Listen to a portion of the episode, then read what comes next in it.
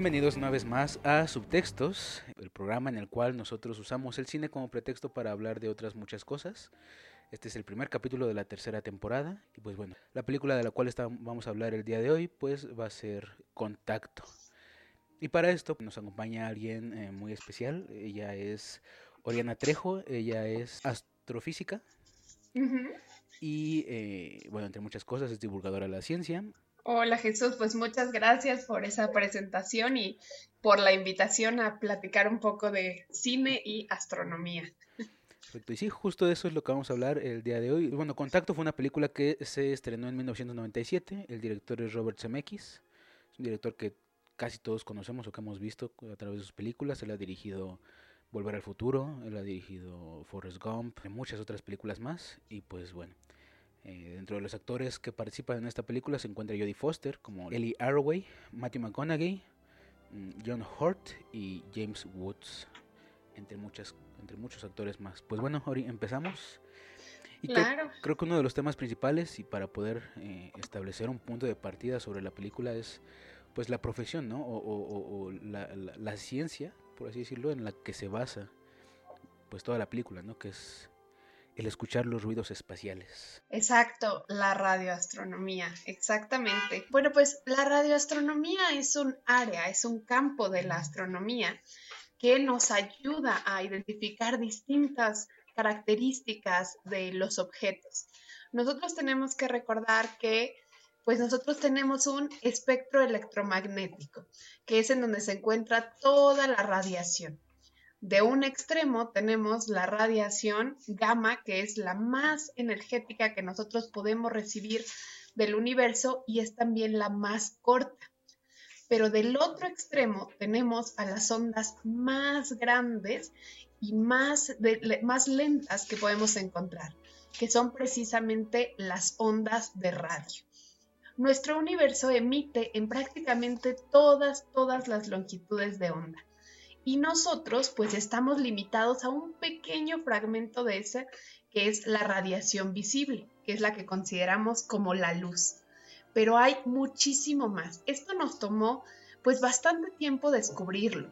Nosotros antes en astronomía pensábamos que solo teníamos la radiación visible, la luz, lo que nosotros podíamos observar. Pero después, pues por un accidente realmente, se descubrió que había algo más, que había una especie de ruido que parecía venir del universo, que parecía venir de fuera de nuestra Tierra. Y así fue como se descubrió la nueva área de la astronomía que es la radioastronomía. Y bueno, nosotros aquí desde la Tierra tenemos una, una gran ventaja, pero también un gran problema. Y este es nuestra atmósfera gracias a la atmósfera, pues nosotros podemos mantener nuestra temperatura, se pueden dar eh, las plantas y muchísimas otras ventajas. Pero también, gracias a esa atmósfera, mucha de esta radiación no llega a la Tierra. Mucha es rebotada o es absorbida por la atmósfera y por eso tenemos que mandar pues sondas o misiones espaciales que salgan de la Tierra. Pero hay dos que sí podemos captar desde aquí. Una es precisamente la radiación visible y otra es la radioastronomía. Es una de las radiaciones que nosotros podemos detectar desde aquí y para lo cual pues se usan estas antenas tan grandes como las que nos muestran en la película. Es una forma de escuchar al universo pero ya no lo vemos, ahora lo escuchamos. Y justo, justo hablabas de estas dos antenas, ¿no? Eh, que, salen en la película. La primera es Arecibo, que está en... Estaba, desafortunadamente. Sí, sí, desafortunadamente estaba en Puerto Rico. Okay. Estaba en Puerto Rico, Arecibo. Eh, se acaba de, pues, de caer la última parte de, de esta antena, lo cual fue pues una noticia bastante triste, la verdad, para la comunidad astronómica, porque este telescopio de Arecibo pues fue realmente muy, muy importante. Este fue uno de los radiotelescopios más grandes, en su momento fue el más grande. ¿Y por qué? ¿Por qué tal vez necesitamos estos telescopios o estos, estas antenas tan grandes? si recordamos un poco al inicio de la película, podemos ver que justamente, pues está Jocelyn, digo, perdón, eh, la protagonista, es que Ellis, que me recuerda mucho a Jocelyn Bell, que ahorita les voy a contar un poco de ella, pero me recuerda mucho a Jocelyn Bell, que fue también, bueno, es porque no ha muerto, una radioastrónoma muy importante que me recuerda muchísimo justo a, a Ellie. Pero si recordamos, al inicio de la película ella es radio, ella es astrónoma, no, eh, es radioaficionada, perdón. Ella es radioaficionada. Le encanta estar escuchando en, el radio y estar hablando, pero ella tiene una antena de onda corta. Ella solo puede detectar pues algunas regiones dentro de la Tierra. ¿Y qué le dice a su papá? Ella justo le pregunta y le dice, oye papá, ¿será que puedo llegar a escuchar la luna? ¿O será que puedo llegar a escuchar otros objetos del universo? Y es también la primera vez que le pregunta si cree que haya vida en, otros planetas, ¿no? Y que él le responde esta frase tan famosa de Sagan también, que dice que si no hubiera, pues sería un desperdicio de espacio. claro.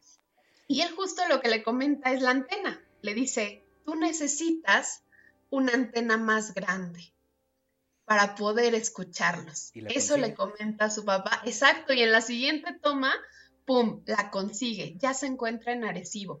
Y justo no es ninguna coincidencia, porque para la época Arecibo era la antena más grande y más importante que nosotros teníamos en la radioastronomía. Y ahí pues la verdad es que acierta muy muy bien la película porque no pudieron ir a grabar a un mejor sitio que precisamente al radiotelescopio de Arecibo. Y aquí, pues, también hay algunas cosas que a mí me llamaron la atención. Por ejemplo, eh, ellos mencionan en algún momento que ya los quieren correr del lugar porque no han detectado nada y porque únicamente escuchan lavadoras o automóviles, que se lo menciona su amigo. Y esto es cierto. La verdad es que la radioastronomía tiene un pequeño problema y es que puede llegar a tener interferencias, muchas interferencias de celulares, de lavadoras, de, de, todo lo que nosotros tenemos a nuestro alrededor, de todas las antenas de radio. Y por eso es que la mayoría de estos observatorios se encuentran muy altos. Aquí en México tenemos uno, por ejemplo, tenemos el gran telescopio milimétrico que se encuentra en Puebla y se encuentra en Sierra la Negra.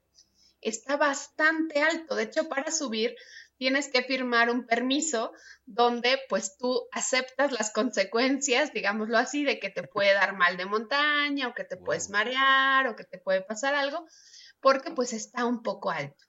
Pero esto es precisamente para evitar este tipo de interferencias, para tratar de evitar pues que lleguen como mucho ruido exterior y tratar de concentrarlo. Y también desde hace unas décadas se ha puesto como una, un fragmento, una sección exclusiva para la radioastronomía, donde se trata que no haya ninguna otra interferencia para que pues justamente sea más fácil poder identificar objetos o señales que vienen del exterior y que no al final, como dicen en la película, pues estemos captando a una lavadora. Es por eso, ¿no? Justo que, que, en la película, eh, cuando reciben una señal, la que sea, ¿no? Primero empiezan como a limpiarla, ¿no? O a ver de que no sea un, ruido local. Exacto, exactamente. Y de hecho, ahí, eh, pues sí tengo que decir que yo creo que se adelantaron un poco en dar la noticia, cuando ya finalmente descubren ¿no? esta señal tan fuerte y tan potente y que primero revisan que no sea de algún satélite, sí hacen algunas verificaciones. Pero creo que si esto pasara en la vida real, como investigadora tendrías realmente que comprobar primero que este fenómeno se repite en varias ocasiones y tendrías que tratar de descartar todo lo que se conoce en esa banda antes de pues pensar en esta posible contacto con una vida extraterrestre. O sea, creo que ahí la película se adelanta un poco en cuanto a cómo funcionaría la, la ciencia actualmente. Sobre todo porque ahora pues ya los científicos somos bastante cautelosos en lo que se trata de vida extraterrestre. Todos, todos sin duda queremos encontrar vida extraterrestre, pero cuando se dan estas noticias, ahora se hace con muchísima, muchísima más cautela.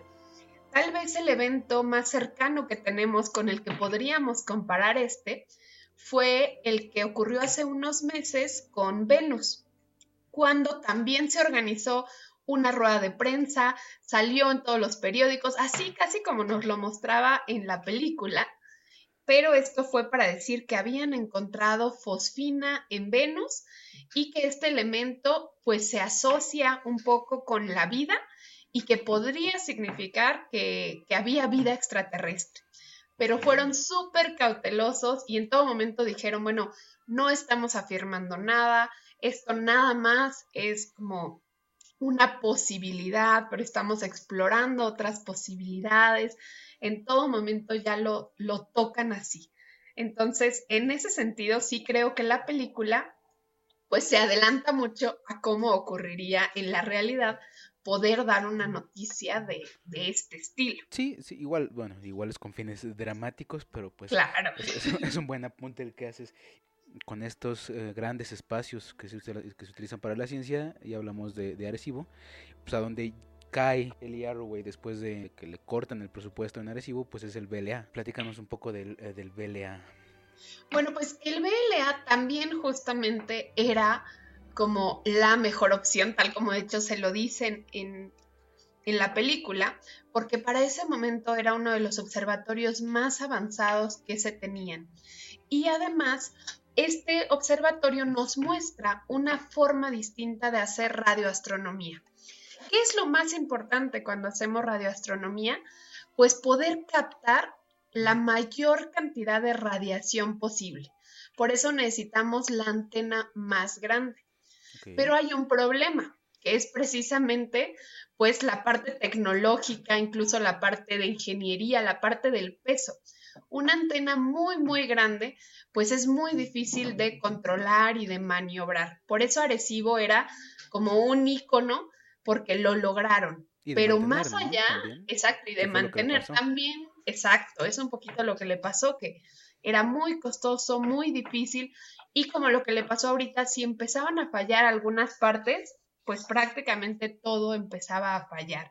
Entonces, era apuntarle muchísimo a una sola antena. ¿Y qué es lo que decidieron hacer o cuál fue una solución a la que llegó la comunidad científica?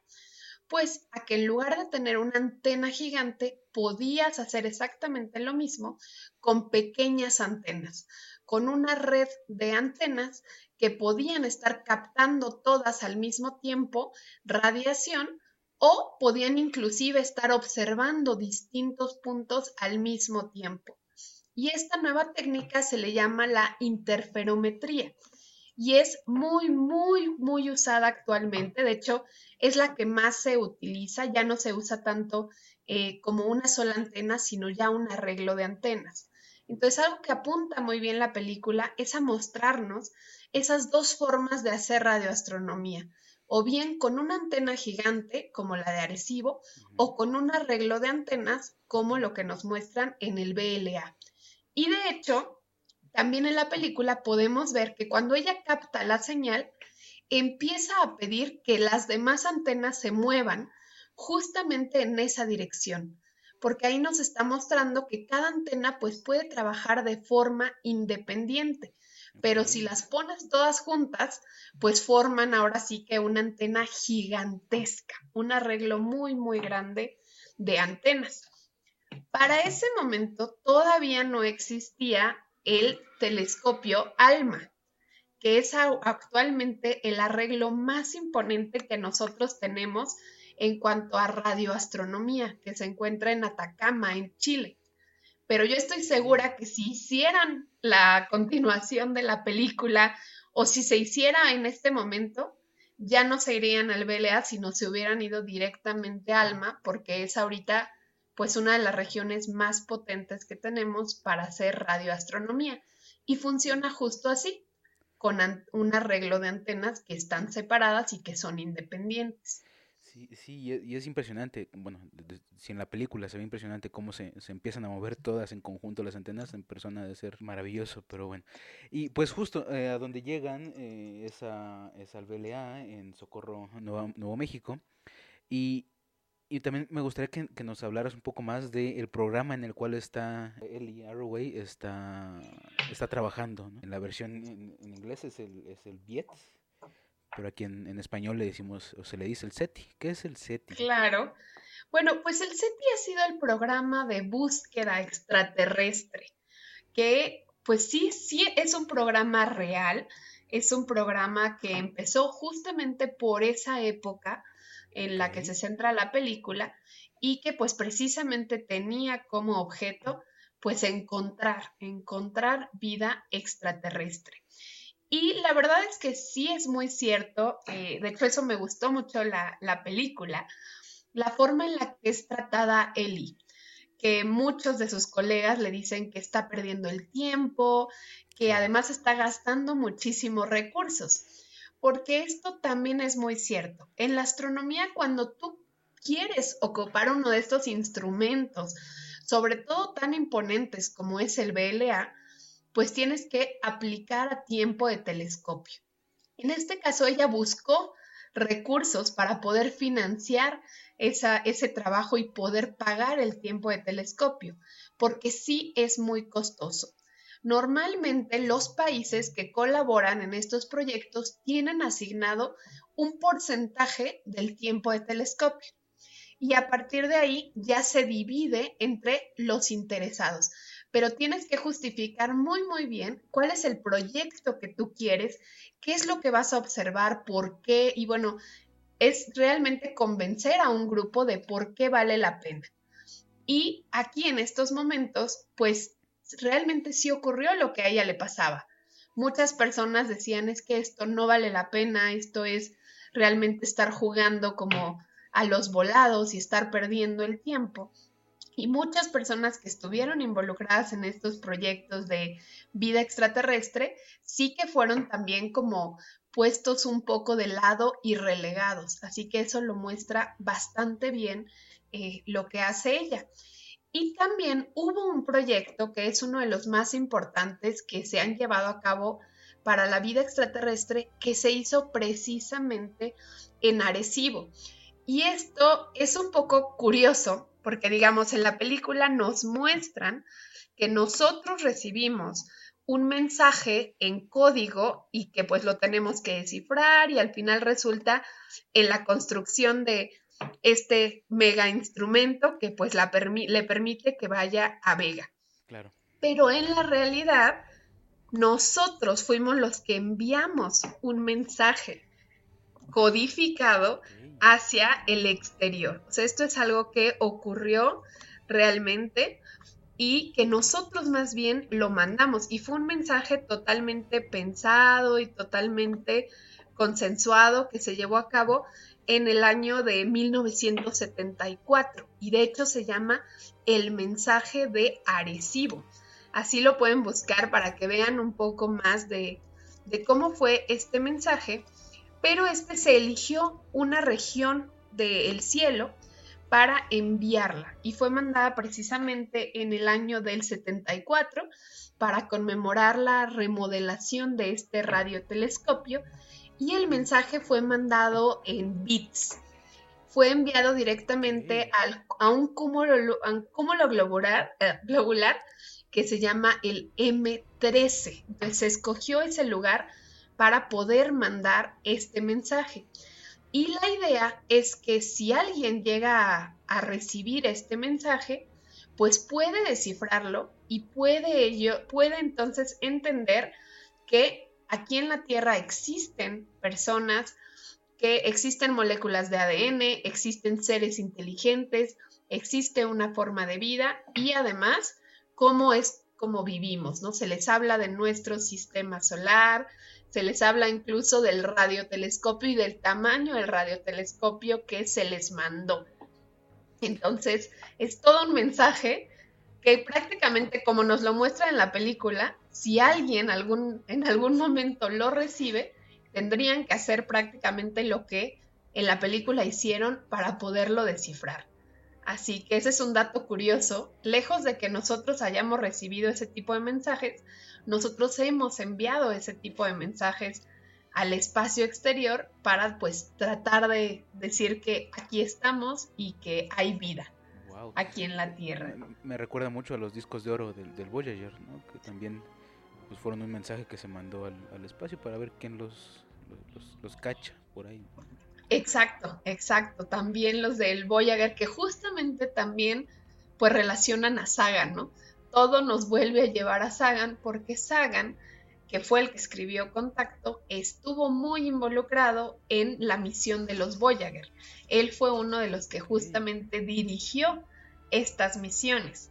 Entonces creo que pues si algo pensaba o esperaba Sagan era justamente poder establecer este contacto en algún momento con pues seres extraterrestres.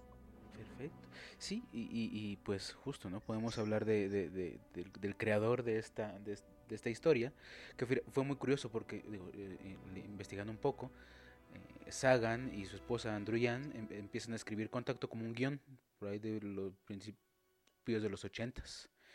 Pero pues en ese momento nadie quería hacer una película sobre, pues, sobre lo que trata Contacto. Y pues deciden en algún momento hacerle un libro. Y ya cuando parece que triunfa como libro o que tiene como, como este, este, este esta aparición como libro, y es cuando las las productoras de Hollywood empiezan a, querer hacerlo guion. Y pues justo, ¿no? Carl Sagan, como tú dices, es uno de los eh, de los máximos exponentes de la búsqueda extraterrestre, y no solo de la búsqueda extraterrestre, sino de, la astronomía, como en la última, la, la, última mitad del siglo XX, ¿no? Exacto. Sagan fue realmente un gran astrofísico, pero también un gran comunicador de la ciencia. Recientemente celebramos el, aniversario de Cosmos y pues creo que no hay persona a la que le guste la astronomía que no haya en algún momento disfrutado algún episodio de Cosmos e incluso el release que se hizo ahora con Neil deGrasse también está basado totalmente en Sagan. Que incluso el, mismo, el mismo Neil deGrasse Tyson dice que, el que lo inspiró a, hacer, a ser este astrónomo pues fue el mismo Carl Sagan, ¿no?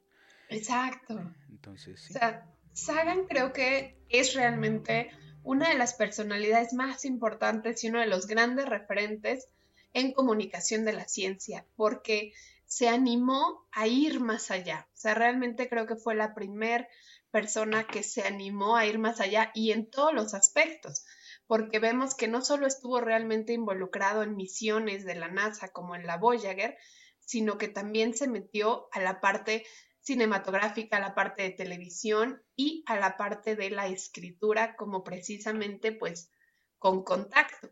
Que además me gustaría rescatar que pues a mí me parece que Contacto es una novela también bastante retadora en cuanto a su tiempo porque decide que la protagonista sea una mujer que sea una mujer astrónoma y que además es la que lidera toda la pues la actividad y toda la misión y al final pues es la que acaba haciendo el viaje.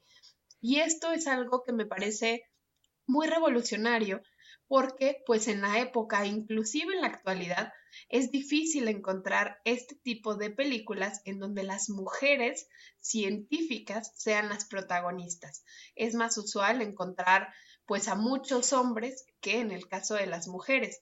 Y por eso también Contacto es siempre un gran referente cuando nosotros hablamos de mujeres en la ciencia. Y esto lo saco un poco también a colación porque el próximo 11 de febrero es precisamente el Día Internacional de la Mujer y la Niña en la Ciencia. Y siempre nos preguntan como qué tipo de libros o qué tipo de películas podemos recomendar para motivar estas vocaciones en las niñas y pues contacto siempre, siempre está en la lista porque es un claro referente que nos muestra que desde pequeñas, si soñamos con algo, pues podemos llegar a cumplir esas metas, ¿no? Y que va a haber obstáculos en el camino, pero que sin duda al final podemos también llegar hasta donde queremos. Y nos muestra también creo que la importancia de compartir. Me gusta mucho el final de, de esta saga porque al final ella está otra vez en el telescopio, pero ahora está compartiendo con niños y les está justamente diciendo que ellos pueden llegar a investigar y pueden llegar a explorar y les vuelve a decir esto de la vida en el espacio, que si no hubiera sería una pérdida de espacio. Entonces creo que también es un ciclo muy bonito porque ella empieza de niña y termina después apoyando a otros niños. Y así es como también funciona mucho la ciencia y la comunicación científica. Si no pasamos la información, el conocimiento, pues realmente no avanzamos nunca como sociedad. Sí, y así ha sido desde el, desde el inicio de los tiempos, ¿no? una socialización del conocimiento que, que, nos ha permitido evolucionar, no solamente en términos biológicos, sino en términos culturales, ¿no? Exacto. Y justo hablabas, hablabas de que el 11 de febrero es, es, el Día de la Mujer y la Niña en la Ciencia, y pues justo en la película vemos, pues, si en los noventas era, era, era un poco difícil, como lo presenta en la película, que una mujer resaltara en, en este medio, pues me imagino que, que sí, han, sí ha habido avances, pero pues sigue, sigue habiendo un poco esos, esos topes en los que se tienen que enfrentar. Y hablabas de alguien que es Jocelyn Bell Burnell. Eh, ¿Nos podrías platicar más de ella? Exactamente, pues sí, a mí Jocelyn Bell les decía que me recuerda mucho a, a Ellie, porque ella es precisamente una astrofísica que fue la primera en observar a los pulsares que de hecho también lo mencionan en la película. Cuando detectan uno de los ruidos, ella observa y dice como, ay, es solo un pulsar más, ¿no? Ya para ese momento, pues estaban muy conocidos este tipo de objetos, pero antes eran totalmente desconocidos. La primera señal fue detectada en 1967 y fue precisamente detectada por esta mujer, por Jocelyn Bell que así como le pasa a él durante, en, la, en la película, también Jocelyn estuvo muy relegada durante muchos años. Este descubrimiento lo hizo como estudiante de posgrado. Entonces, pues hubo ahí como una serie de desacuerdos con su asesor, que él era, pues así como pasa tal cual en la película, con el jefe de ella, el que presentaba prácticamente los logros y los descubrimientos y tardó mucho tiempo en que ella pues fuera reconocida. Incluso eh, ahora le dieron en 2018 el premio especial de avance en la física fundamental y ella decidió no tomar el premio y en lugar de eso destinar todo el dinero para apoyar justamente a más mujeres, a más niñas a que se dediquen a la ciencia y donó todo este premio que es más o menos un fondo de 2.3 millones de libras, o sea, la verdad es, es bastante dinero, para este nuevo fondo, que ahora es un fondo de becas, que justamente se llama Bell Burnell.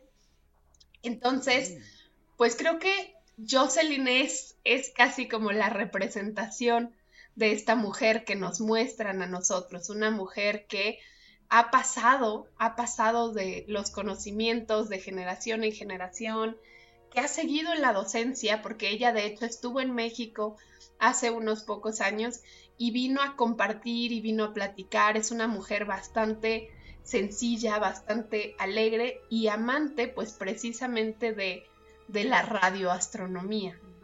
Ella fue una de las que nos vino a mostrar como una nueva cara de la astronomía y por eso es que creo que se parecen muchísimo eh, pues a la protagonista de la película. Bien, eh, justo, eh, bueno, al final de, bueno, no al final, sino eh, cuando por fin, después de, de, un ataque terrorista y, y, de todo esto, se puede llevar a cabo el proyecto que nos mandan los veganos, o que mandan a la película los veganos, que es esta gente de Vega, de, de, sí, de Vega, eh, Eli puede, puede hacer este viaje galáctico, podría decirse, pero la, la, la, la, una de las razones por las que nadie le cree a Eli, pues una, porque no trae evidencia, y dos, porque pues pareciera, ¿no? Que, la, que, que, que, no pasó nada, ¿no? O que no pasó tiempo eh, entre que empezó el viaje y terminó. eh, para la gente en la Tierra, pues no, nada más se ve cómo cae esta esfera en la que se encuentra la protagonista, pero pues para ella pasaron, eh, menciona en la película, ¿no? 18 horas, ¿no? Entonces, esto tiene que ver, pues obviamente, con eh, la gravedad y con, con, con, cómo la relatividad, pues, puede manejar, o, con la relatividad más bien podemos entender un poco más cómo, cómo, cómo pasó esto, ¿verdad? Exacto. Y bueno, aquí la primera curiosidad es que en la película mencionan que cuando, digamos, estaban estimando los tiempos, a ella le iba a tomar 50 años volver a la Tierra. Y de hecho, cuando habla con, con el teólogo, justamente él le dice, pero es que tal vez cuando tú regreses, para ti solo habrán pasado cuatro años, pero aquí en la Tierra habrán pasado 50. Ese es un dato muy importante porque hace referencia a la relatividad, la famosísima relatividad especial de Einstein, que nos dice que cuando nosotros nos encontramos viajando a la velocidad de la luz o a una velocidad muy cercana, pues entonces el tiempo va a pasar de una manera distinta, dependiendo en dónde nos encontremos. En este caso, para ella, que era la que iba a viajar a la velocidad de la luz, solo iba a sentir un cambio de cuatro años. Pero los que se quedaban en la Tierra iban a sentir 50. ¿Y por qué 50? Pues porque un dato que nos dan es que Vega, que es precisamente la estrella de donde nos llega este mensaje, pues se encuentra a 25 años luz. Es decir, que si logramos viajar a la velocidad de la luz, pues nos va a tomar 25 años llegar para allá y 25 años venir de regreso. De ahí sale este dato de los 50 años. Pero la diferencia entre el tiempo que pasaría para ella y el tiempo que pasaría para la Tierra es precisamente por la relatividad especial. Ahora, ¿qué ocurre en la película? Bueno, pues ahí no pasan 50 años. Para ella pasan apenas 18 minutos y para los que están en la Tierra pasan unos segundos. ¿Y por qué ocurre esto? Bueno, pues la estrategia que usaron ahí en la película es otra que es muy, muy usada en, en la ciencia ficción, que es precisamente los agujeros de gusano. Los puentes Einstein-Russell, ¿no? Exacto, los famosísimos puentes Einstein-Russell que de hecho ella menciona cuando empieza a grabar con su cámara, ella dice, estoy pasando por el primer agujero de gusano. Y después vuelve a mencionar como, ahora estoy por otro y ahora hay una serie de túneles, ¿no? Y hasta que llega acá. E inclusive cuando le pregunta al venusino, que aparece como su papá, que le dice como, oye, ustedes construyeron esto, y que él le dice, pues no, ya estaban ahí, ¿no? Ya estaban ahí. Entonces, eh, este, esto hace que ella pueda viajar mucho más rápido, porque lo que nos dice la ciencia ficción es que justamente estos puentes pues nos permiten viajar desde un punto del universo a otro en un tiempo muy muy rápido, ¿no? Es como una especie de resbaladilla o de estos túneles que hay en los juegos que nos permiten ¿no? llegar de un punto a otro mucho más rápido. Para entenderlo, creo que, para entenderlo creo que podríamos retomar otra película de la cual pues justo hasta el mismo Neil deGrasse Tyson se vio como involucrado, que es Interestelar, ¿no? Que digo, siento que es la película en la que mejor lo han descrito, descrito ¿no? Que es como doblar una hoja de papel y hacer un hoyo por en medio. Exacto, exactamente, justo así. Justo así, como doblar una hoja, hacer un hoyo y entonces puedes pasar muy rápido de un extremo al otro. Por eso ella logra hacer estos 18 minutos en lugar de los 50 años. Pero en la Tierra, pues en lugar de ver este tiempo tan grande, solo ven unos pequeños instantes. Y aquí tal vez vale la pena mencionar que, porque es una pregunta muy usual, ¿qué pasa con los agujeros de gusano? Si son reales, si no son reales. Justo en la película dicen, ¿no? Que es que, los puentes Einstein-Rosen es son una cosa teórica, ¿no? Que no se ha descubierto. Exacto. Que sean, que sean reales, ¿no? Y mira que esta película, pues fue en el 97, ¿no? Ya estamos para el 2021. Y la respuesta sigue siendo la misma. Hasta el momento no se han logrado todavía detectar ninguna salida que exista de los agujeros negros, ningún puente que pueda llegar a existir, así que pues sigue siendo todavía algo teórico, algo que todavía está en papel. Ok, bien. Digo, esta es una duda como muy, muy particular. Eh, ¿Cuál es la diferencia entre un agujero de gusano y un hoyo negro? Ah, bueno, pues el agujero negro sería precisamente la entrada. El agujero negro eh, se forma cuando, bueno, tenemos distintos tipos de agujeros negros. Tenemos agujeros negros de tipo estelar, que son los que se forman cuando muere una estrella muy masiva.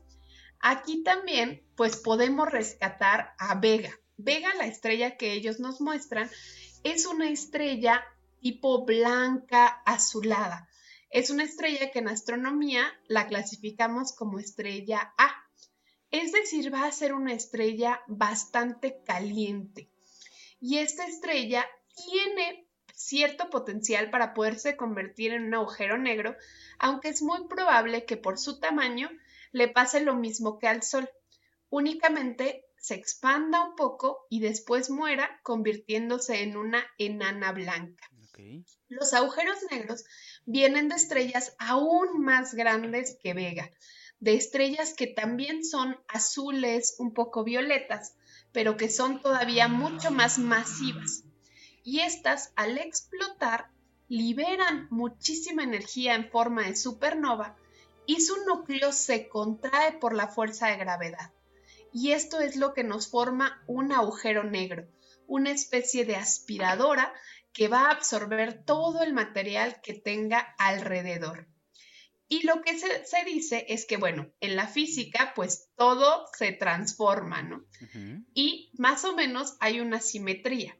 Entonces se cree que así como hay un agujero negro donde todo se absorbe, debe de haber un agujero blanco en donde todo salga expulsado.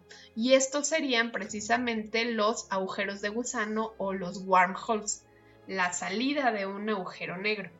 Pero no se ha detectado nada similar a eso.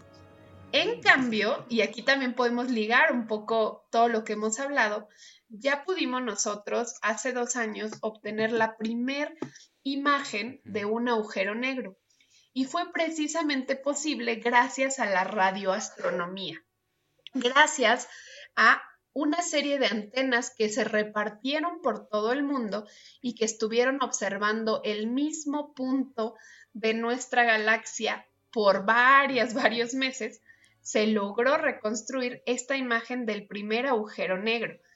Y aquí nos muestra también pues la gran importancia de las colaboraciones internacionales. Y esto lo menciona la película, porque cuando ella detecta esta señal, no sé si recuerdan, pero menciona que Vega está a punto de ponerse. Eso quiere decir que se va a ocultar, que ya no la vamos a poder observar. Y es algo que mm. pasa cuando nosotros vamos al telescopio. Tú tienes un tiempo para poder observar tu objeto porque pues el cielo se va moviendo, la Tierra también se está moviendo y entonces los objetos se pierden. Los telescopios además también tienen un rango de observación. No pueden observar hacia todas las direcciones. Entonces hay momentos en donde ya no puedes seguir tu objeto. ¿Y qué es lo que ella hizo? Pues le llamó a un observatorio en Australia para que justamente ellos pudieran seguir observando este objeto. Exactamente lo mismo ocurrió con la imagen del primer agujero negro. Estas antenas están repartidas por todo el globo precisamente para que cuando una dejara de observar, la otra pudiera seguir observando el mismo punto y el mismo segmento. Y gracias a esa colaboración internacional es que pues ya pudimos obtener la primer representación de cómo es un agujero negro, que afortunadamente sí se acerca a todas las predicciones teóricas que teníamos y a todos los modelos que se habían hecho. Sí, sí, eh, eh, fue impresionante, digo, la recuerdo bien y yo digo, volvemos un poco ¿no? a, tocar Interestelar, que es la que que yo recuerdo, ¿no? La primera película que saca como un agujero negro, como muy cercano a lo que a lo que fue siendo dos años después, ¿no? Interestelar está en 2016, 2015 Y pues la fotografía, la primera fotografía de este hoyo negro sale en 2018, ¿no? Sí. Y es muy cercana a lo que a lo que vemos en la película. Entonces... De hecho, sí. Y de hecho, no es coincidencia que sea tan cercana. Porque, bueno, tal vez después hablaremos de Interstellar. Pero fue un, un trabajo colaborativo entre la comunidad astronómica y la comunidad cinematográfica. Y ese agujero negro que nos muestra en Interstellar es precisamente una simulación que es como la mejor simulación que se tiene de un agujero negro real y que se destinó para la película, pero digamos que es el mejor modelo que tenemos. Así que nos muestran mucho como esta justo mezcla o combinación interdisciplina que podemos hacer. Y aquí en contacto también hubo mucho ese asesoramiento de, de la NASA y de astrofísicos, porque ayer me quedé viendo los créditos y vi que mencionan mucho también a esos asesores de la NASA que tuvieron, a esos asesores de la parte astronómica, y creo que eso es muy importante. Y eso hace que, que, Contacto o que Interstellar sean películas tan valiosas, porque a pesar de irse un poco hacia la ciencia ficción, están muy aterrizadas en un plano astronómico real y a nosotros nos hacen sentir contentos y, a gusto, digamos, de cómo están presentando muchas de las cosas. Claro, sí, de que sea, de que sea cercano a la realidad, ¿no? bueno, sí, a una realidad lo que se está viendo en la pantalla, ¿no? Que más allá de que sea la ciencia ficción, pues que sí tenga un poco de ciencia. Exacto. Sí. Que no sea todo fantasía y, todo eso. Sí, pues, sí. Pues bueno, pues esta, esta película no tiene, no tiene nada de, no tiene desperdicio. podemos estar hablando miles o muchas horas sobre esta película, podemos hablar de otros temas, ¿no? esta crítica que se le hace a la ciencia a partir de la, de la, de la fe o de la, de la religión, que, que, podría darnos para otro capítulo entero, pero pues creo que hasta, hasta aquí podríamos eh, dejarlo en este, en este momento. Es, es, es, una película muy, muy interesante que, que, yo por lo menos la, la, he visto dos veces en los últimos, en el último mes porque es muy buena, ¿no? Entonces... Es muy buena, a pesar de ser larga, porque la verdad es que creo que es una película un poco larga, se te va rapidísimo. No, no tienes momentos de aburrimiento porque tiene como muy buen ritmo. Sí. Sube, baja, sube, baja, ¿no? Entonces todo el tiempo te tiene ahí. Y solo para cerrar, Jesús, me gustaría comentar un dato curioso que me encontré. Y es que viendo la película me sorprendió la aparición de Clinton. Porque, pues normalmente en estas películas siempre está el presidente de los Estados Unidos, pero siempre es un actor o es alguien ficticio. Claro. ¿No? Siempre. Y a mí me sorprendió mucho realmente ver a Clinton. Y junto con mi pareja, pues nos preguntamos, ¿será que Clinton realmente accedió a, a estar en la película o qué habrá pasado ahí? Y me puse a investigar y pues resulta que no. Clinton no accedió a estar en la película. De hecho, eh, les hicieron un, reclamo por parte de la Casa Blanca porque ellos utilizaron eh, imágenes del presidente de declaraciones que él había hecho. Y la declaración que aparece cuando, cuando él dice, que se encontró este, este mapa y estas señales y que incluso empieza diciendo que agradece mucho tener ahí a su asesor de ciencia y tecnología. Esa es una, es una grabación real de un discurso real que dio Clinton, pero de una piedra de Marte que se recibió y en donde se creía que podía haber como registros biológicos en esa piedra. Y justo se empezó a hablar de que pues a lo mejor habían llegado como los primeros microorganismos y cosas así. Y él dio ese discurso a partir de este descubrimiento y por eso se acerca tanto, tanto a la película, a lo que dice en la película, porque lo tomaron de ahí. Queda justo, ¿no? Y, fíjate, ahorita que hablas de, de, de, estas apariciones de Bill Clinton, es, es también es curioso porque justo pasa lo mismo o, como cosas muy parecidas en Forrest Gump, que también es de, de, Robert Zemeckis, ¿no? En Forrest Gump podemos ver, pues, justo, ¿no? Que Forrest Gump está con Kennedy, con Presley, con Elvis Presley. Entonces, eh, creo que es como un sello de este director, del, del, del, del agarrar metrajes o, pietajes de, de, de, la cultura estadounidense, en este caso de los presidentes, de los discursos de los presidentes, para poder pues darle un poco más de credibilidad a, a, a su película, ¿no? Y justo como dices, ¿no? No, no, solo, no es que sea un presidente cualquiera, ¿no? Porque muchas películas hacen eso. Ponen al presidente, no tiene nombre, pero pues justo lo que hicieron aquí fue utilizar un presidente real, ¿no?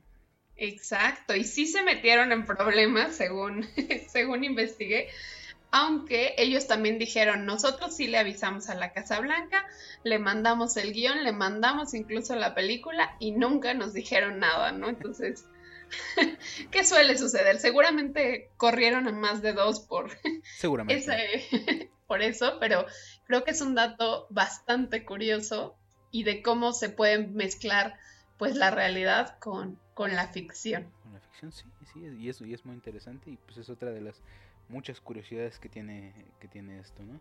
Por ahí también escuchamos algunos términos como la navaja de Ockham.